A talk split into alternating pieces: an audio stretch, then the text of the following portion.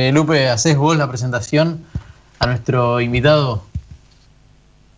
Bueno, hoy vamos a tener el placer de hablar un poco con eh, Damián Torres, que es abogado penalista, eh, se encargó de la defensa del el doctor Leandro Rodríguez Lastra y además hace poquito escribió un libro que se llama Cuando salvar vidas se convirtió en delito, que cuenta justamente cómo fue este proceso, ¿no? Con, mucha información que los medios de comunicación no, no, contaron. La verdad es que personalmente lo recomiendo un montón. El libro está muy bueno, es muy fácil de leer, es corto, pero tiene información que es invaluable. Y hoy vamos a hablar un poquito sobre lo que ocurrió eh, con el doctor Leandro Rodríguez Lastra eh, esta semana. Hola Damián. Hola chicos, hola Lupe, hola Juante, ¿me escuchan? Sí, es perfecto. ¿Me escuchan me ven? Impecable. ¿Cómo están? ¿Bien? Muy bien, muy bien. ¿Y vos? Bien, excelente, acá. Después de, terminar una larga jornada laboral, ya en casa, con la familia, pero aprovecho desconectados. Excelente. Como decía Lupe, una semana con novedades, ¿no? Eh, que no sé, vos, dirás, pero yo, iba a decir no tan buenas. Eh, pero no, nos contarás qué, qué fue lo que pasó con el caso de, de Leandro Rodríguez Lastra. Y bueno, no, son buenas, pero eran previsibles.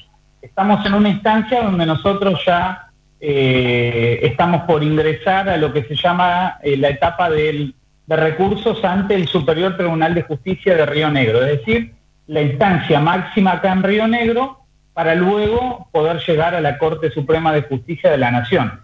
Eh, ¿Por qué se llega a esta instancia? Porque luego que el juez de, de Cipoletti declaró, lo declaró culpable a Leandro, hubo una revisión de esa, de esa condena que la hizo el Tribunal de Impugnación de Río Negro, donde estuvieron eh, tres jueces, de los cuales dos jueces dijeron que estaba bien la condena y uno dijo que no, que había que absolverlo. Entre esos dos jueces había una de las juezas que nosotros la habíamos recusado porque decíamos que tenía una posición ideológica tomada sobre el caso, ¿no? Y no se apartó y la dejaron. Bueno, ¿Qué se hace luego? Se presenta un recurso que se analiza lo que se llama la admisibilidad para ver si eh, se habilita para que vaya el recurso al Superior Tribunal de Justicia. Si lo abren, eh, remiten lo que se llama todo el legajo o el expediente para que lo analice el superior, y si no lo abren, se presenta directamente lo que se llama un recurso de queja, es decir, es como una vía paralela, digamos, con la que te presentás al Superior Tribunal de Justicia. Bueno, esta semana no declararon admisible el recurso extraordinario, lo cual era lógico porque lo analizan los mismos jueces que habían dictado que la sentencia estaba bien, así que el lunes estamos presentando el recurso de queja. Es decir, nada que no supiéramos, pero bueno, los medios aprovechan y mirá página 12 y sale que, que confirmaron la condena. No, eso es mentira. Mirá los medios de acá de Río Negro y dicen otro revés judicial una tendencia para tratar mostrando las cosas más manera que parece que cada vez estamos peor. Eh, en definitiva, de la misma forma, vamos a llegar al Superior Tribunal de Justicia Río Negro y van a haber cinco jueces que van a analizar esta sentencia. ¿Y cuál es tu perspectiva para esos cinco jueces que, que revisen la sentencia? No tenemos expectativa en Río Negro. Si logramos que el Superior Tribunal de Justicia de Río Negro vuelta la sentencia, genial, pero nuestro, nuestro apunte está en la Corte Suprema de Justicia de la Nación, eh, porque creemos que acá en Río Negro va a haber una defensa corporativa de sus jueces y de su posición. Sobre todo que el, el mismo Tribunal Superior Tribunal de Justicia es el que viene bajando una línea sobre lo que es la perspectiva de género en las sentencias judiciales, ¿no? Y esta perspectiva de género, eh, en definitiva, terminó siendo una ideología de género encubierta que se diseminó por todo el Poder Judicial de Río Negro. Entonces, apuntamos a que, a que en la Corte podamos dar vuelta a esto, eh, pero bueno, hace, hace muy poquito, hace dos o tres semanas atrás, salió un fallo en la Corte, que, que fue un caso de acá Río Negro, donde mandaron a lo, era una absolución de un caso de abuso sexual, ¿sí? Eh, que había sido absuelto en un juicio una persona porque no había ningún tipo de pruebas contra esa persona. Es un caso de, yo no intervine en ese caso, pero es un caso eh, de un colega conocido de acá, Río Negro, que la Corte lo, dejó sin efecto a la, a la absolución y mandó a la justicia de Río Negro a fallar con perspectiva de género. Y así lo pusieron. Lo cual es complejo, porque quiere decir que esto también se está metiendo en la Corte ahora. Eh, no, no da los límites o no dice la Corte qué es la perspectiva de género en ese fallo, pero sí empieza a dar lineamientos en este punto. Entonces, honestamente un poquito asusta también. Eh, y es un fallo muy, muy reciente. Eh, más allá de la temática en concreto relacionado con un caso de abuso sexual, pero sí eh, el hecho de bajar línea para que fallen los jueces con perspectiva de género es algo complejo, porque hay que ver, eh, bueno, sabemos todos, ustedes lo saben mucho más que yo y lo han trabajado muchísimo, que este concepto que parece tan lindo y tan bueno y que tiene un, un trasfondo positivo, eh, cómo se terminó desvirtuando y cómo hoy eh, esto de la perspectiva de género se ha desvirtuado. Bueno, Agustín eh, Laje ah, lo, explica muy bien también a esto y, los he escuchado a ustedes. Así que en algún punto esto me preocupó. Sí, sí yo justamente te quería consultar eso, cómo, cómo veías también las cosas en la corte, porque cada tanto derrapa un poco con las cosas que fallan y sobre todo cómo viene... sí, totalmente. Sí, a ver, eh, tanto el Superior Tribunal de Justicia de Río Negro como la Corte, en, general, tienen una experiencia eh, a, a, tratar de adaptarse a la realidad, como lo llaman ellos. Lo que pasa es que la, la realidad es una realidad de grupos radicales eh, y de grupos que muchas veces son minoritarios pero que hacen ruido, ¿no? Entonces, esto es complejo porque yo, les voy a ser completamente honesto. Yo hace varios años que trabajo acá en Río Negro y, trabajo en la, eh, muy relacionado con la justicia, desde el lugar que me toca como abogado defensor. Eh, hace 10 años que estoy acá en Río Negro, de hecho, y y hace 6, 7 años que viene esto de juzgar con pergene los, los, los concursos, se le, los que entran al Poder Judicial y se les preguntan esto de, de, juzgar con perspectiva de género. Entonces, es como que se compró un discurso y cuando vos vas a un concurso, tenés que ir y plantear que, bueno, vas a fallar con perspectiva de género, vas a trabajar desde el rol del fiscal o de la defensa con perspectiva de género, etcétera, etcétera. Pero claro, eh, esto hace siete años atrás, algo que parecía tan bueno, eh, empezó a, mostrarse que era, que hoy, hoy que lo veo y, cuando empezamos a darnos cuenta, eh, traba en silencio, fueron de alguna manera eh, metiéndose a, tal punto de que hoy ningún operador de la justicia rionegrina y está pasando en la Corte también, eh, falla si no empieza con esto de la perspectiva de género, ¿no? Y además el rango constitucional que supuestamente ellos dicen que tiene, la necesidad de aplicarlo de esta forma, los, la doctrina que viene tan a la justicia de la nación. Entonces, hasta el punto que para los jueces hoy antes que el principio de legalidad, para que la gente entienda qué es el principio de legalidad, lo que la ley dice es más importante jugar con perspectiva de género. Entonces, esto de la perspectiva de género permite, eh, en el ámbito judicial, permite que un juez pueda fallar de la forma que quiere y fundar lo que quiere, total, si no hay tan, eh, tiene ausencia de pruebas, de perspectiva de género para decir lo que tenga ganas de decir. Entonces, eh, en la justicia se viene dando digamos, de, de esto que parece ser perspectiva de género, que es ideología de género, en definitiva encubierta, y nos está generando muchos inconvenientes, sino y en el caso, el caso de manual para ver cómo esto, cómo se ha cómo han manipulado la justicia y los medios en algún punto esto.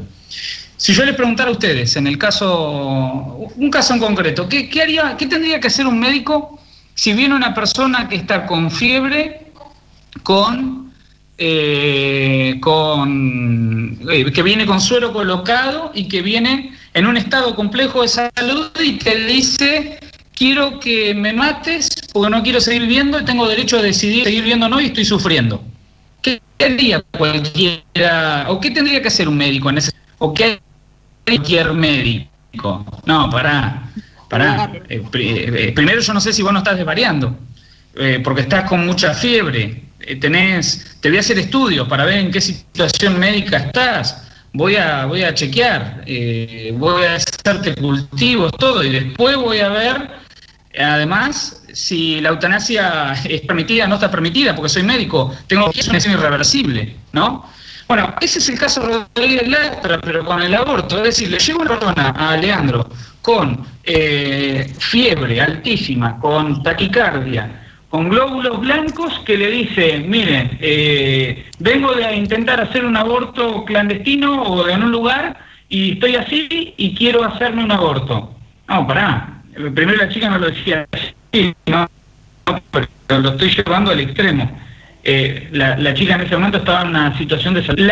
esto de decir de que la mujer quiere hacerse un aborto es, eh, y tener que el médico hacerlo es aplicar la perspectiva de género según los... Ahora, fíjense cómo esto quita del análisis de los jueces la racionalidad. Eh, sería racional, vamos a poner un caso de eutanasia ¿Sería racional que alguien venga y te plantee esto y que vos lo tengas que hacer sí o sí porque la perspectiva de género te dice que eh, si no lo haces eh, estás violentando el derecho a la mujer de decidir sobre su propio cuerpo? ¿Es razonable? ¿Es legal? Bueno, son todas las cuestiones que se empiezan a analizar. La perspectiva de género viene a romper con todos estos principios constitucionales, de la razonabilidad, de la legalidad, del debido proceso, y viene siendo muy complicado, chicos, y cada vez viene peor. Perdón que me fui un poco de, tiempo. No, no, hay problema. Y además yo pensaba, la seguridad jurídica al tacho, ¿no? Porque ya no nos regimos más por lo que dice la ley. Claro. Y, y si nos, nos, nos, nos, regimos por lo que una persona percibe que le pasa o le deja de pasar. o sea, un, Es, es tal cual lo que vos decís, es tal cual.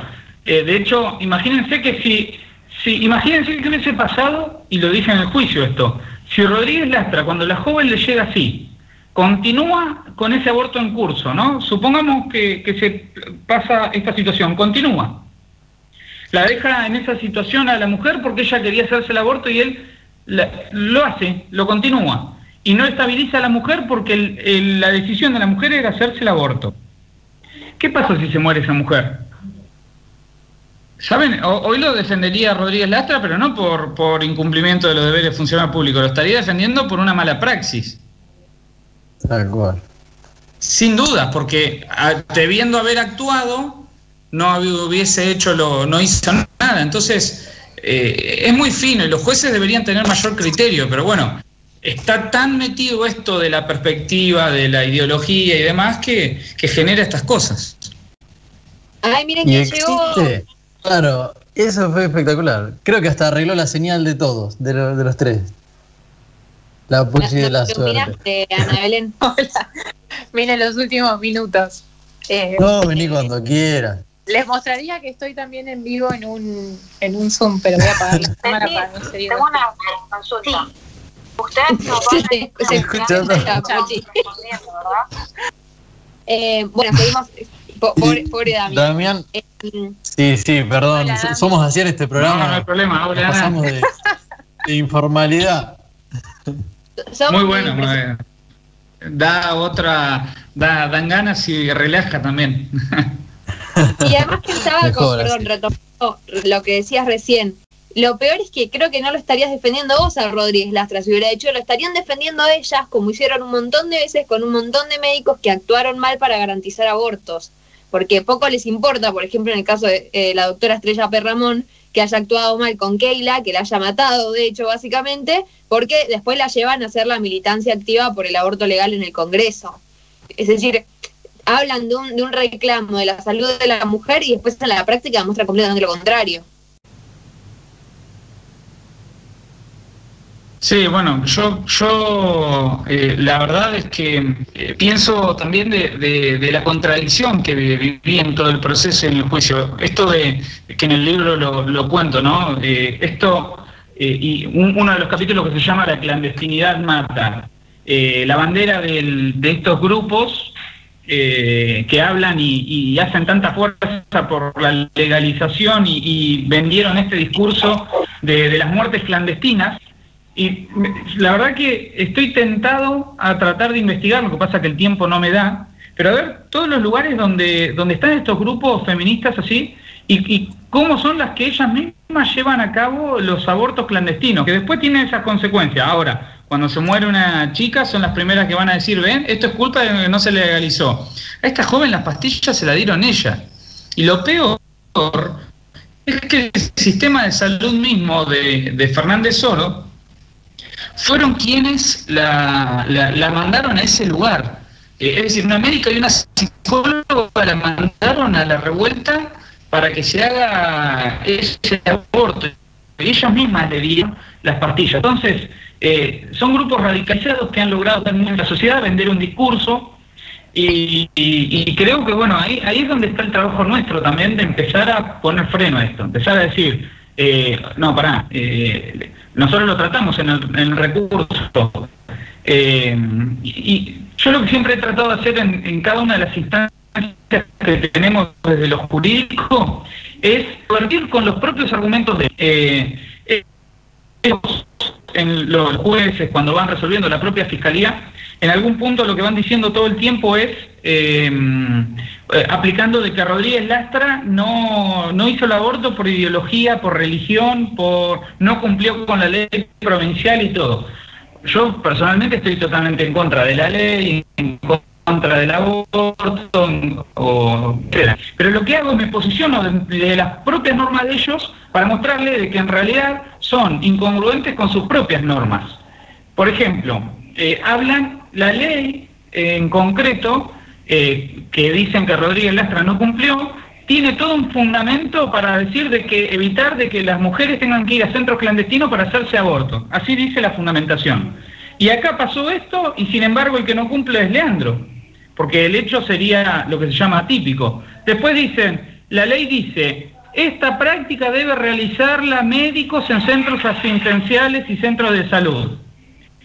Y no pasó esto acá. Ah, pero el que incumple es Rodríguez Lastra. Después dice la ley que remite a protocolos. Los protocolos dicen de que el aborto es hasta la semana 22 y 500 gramos. Pero estaba pasado entonces ya dicen de que no hay edad gestacional. Dicen los mismos protocolos que cuando una joven llega con los valores que llegó esta joven, lo primero que tienen que hacer es poner antibióticos y estabilizar a la mujer. Ah, pero como Rodríguez Lastra hizo eso, no es el antiderecho si él nunca quiso garantizar el acceso al aborto. Entonces, son contradictorios todo el tiempo. Cuando la propia sacan una norma y cuando la norma no le alcanza para sostener el propio aborto, entonces ellos mismos la derogan.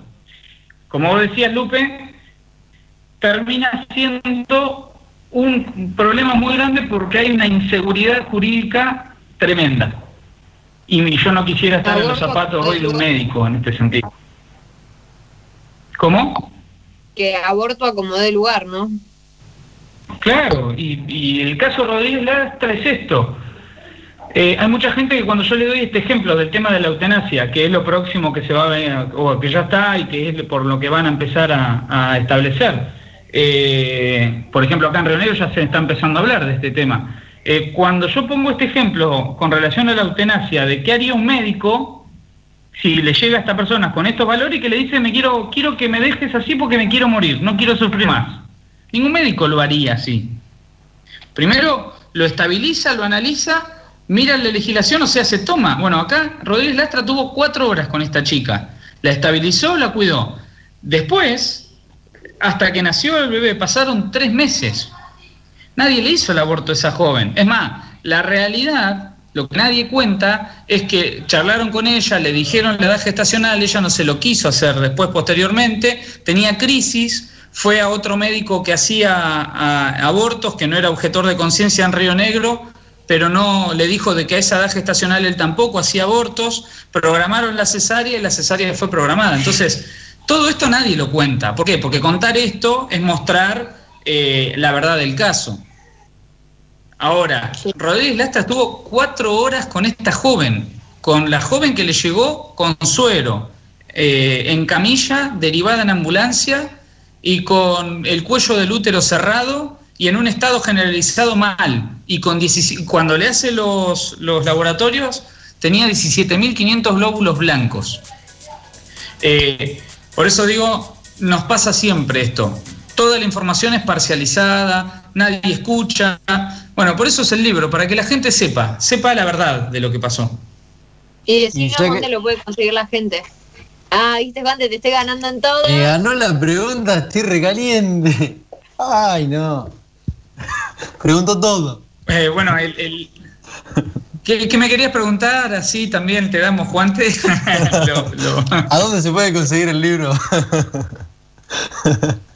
el libro lo, pueden conseguir en, la página de Buena Data, buenadata.org barra tienda, y ahí pueden hacer un combo, un 2 por 1 el libro de Lupe eh, y mi libro están los dos ahí, y si no, en, también por medio de mi Instagram lo, pueden se pueden poner en contacto eh, y, o en el Instagram de Buena Data. Eh, todavía no está en, librerías, pero bueno, la idea es que próximamente podamos, podamos llevarlos a distintos lugares. Acá en Río Negro ya la idea es que dentro de dos semanas podamos llevarlo a las distintas ciudades de la provincia para que la gente lo pueda conocer.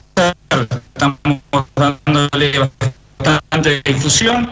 Y me ha pasado que, me abrió mucho los medios de acá provinciales eh, el hecho un, un fundamento o busca eh, ese beneficio de una organización. Yo hice lo mismo acá, me copié de vos en ese punto, eh, que mm, todo lo que son ganancias va a ser destinada a el 0800 Vida, que es una organización que nació acá en Villa Regina, en Río Negro, y que bueno, que está trabajando en, distintos lugares del país. Eso me abrió a todos los medios que nunca me habían dado la posibilidad de hablar del caso y de conocer.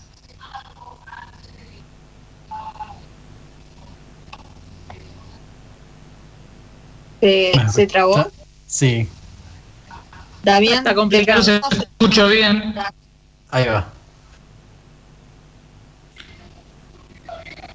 Lo que pasa es que tengo, estoy en casa y tengo a la nena conectada a internet, estamos todos más o menos con internet, así que y acá, acá en Río Negro todavía no nos llegan 100 megas.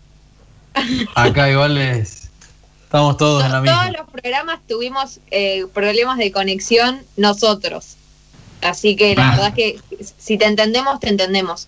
Eh, pero bueno, nos decías que, te abrió las puertas y, nos parece eh, genial, porque la verdad es que por un lado está buenísimo aportar a una causa em, y a esta causa, que encima le faltan recursos por todas partes. O sea, nos falta y, nos lo distribuimos entre nosotros, pero, pero la verdad es que es un trabajo que vale un montón, eh, el trabajo con, con las mamás embarazadas y, porque siempre choca un poco, es el Provida que no hace nada. Y es como, bueno, mira, no, solamente nos formamos, sino que además hacemos algo.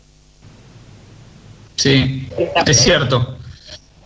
Es muy cierto lo que decís. Una de las cosas que, que me pasó en el juicio, que aprendí fue de que cuando, cuando estábamos allá, en las audiencias y, había mucho, mucha gente que iba, me acuerdo, que, con la mejor intención de ayudar y todo y que buscaba información y demás, pero muchos eh, me ponían en tela de juicio mucho a la mujer, ¿no? Del juicio y si había sido víctima de abuso o no, y pasaron muchas cosas donde también criticaron mucho a esta chica.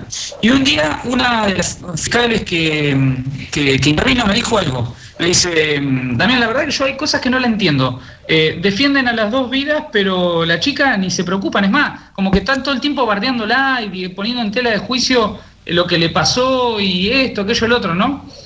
Y eh, obviamente yo entendí que ella tenía otra intencionalidad en lo que me estaba diciendo, pero lo que sí me ayudó a mí, es me propuse, y lo hice durante todo el juicio, y lo hice en el libro y lo seguiré haciendo, es, esta joven también es una víctima, porque fue captada, no le dieron otra opción, eh, me propuse cuidarla en este sentido. Entonces, también eh, todo esto de, ayudar mujeres eh, en situación de embarazo vulnerable tiene que ver con todo esto. Una parte esencial de que nosotros defendemos, además de la vida desde la concepción, es a la mujer, a la mujer embarazada, para darle otra opción y no la opción que le quieren dar de, de abortar y demás. Así que para mí es muy importante y espero que la próxima vez que que hablemos eh, les pueda traer novedades de algo que, voy a hacer próximamente que no lo puedo contar todavía. Genial. Excelente. Eh, Qué grande. En ese momento te, volveremos a llamar y nos apuran. Mira, Juan, te terminé conduciendo el programa yo, ¿qué pasó? Nos apuran, así que nos tenemos que ir eh, despidiendo porque ya nos estamos pasando de tiempo. muchas gracias, Damián, por todo y, y chao. Ah, listo. Adiós, chao chicos. Gracias. Gracias. Nos vemos. Es un complot de autores.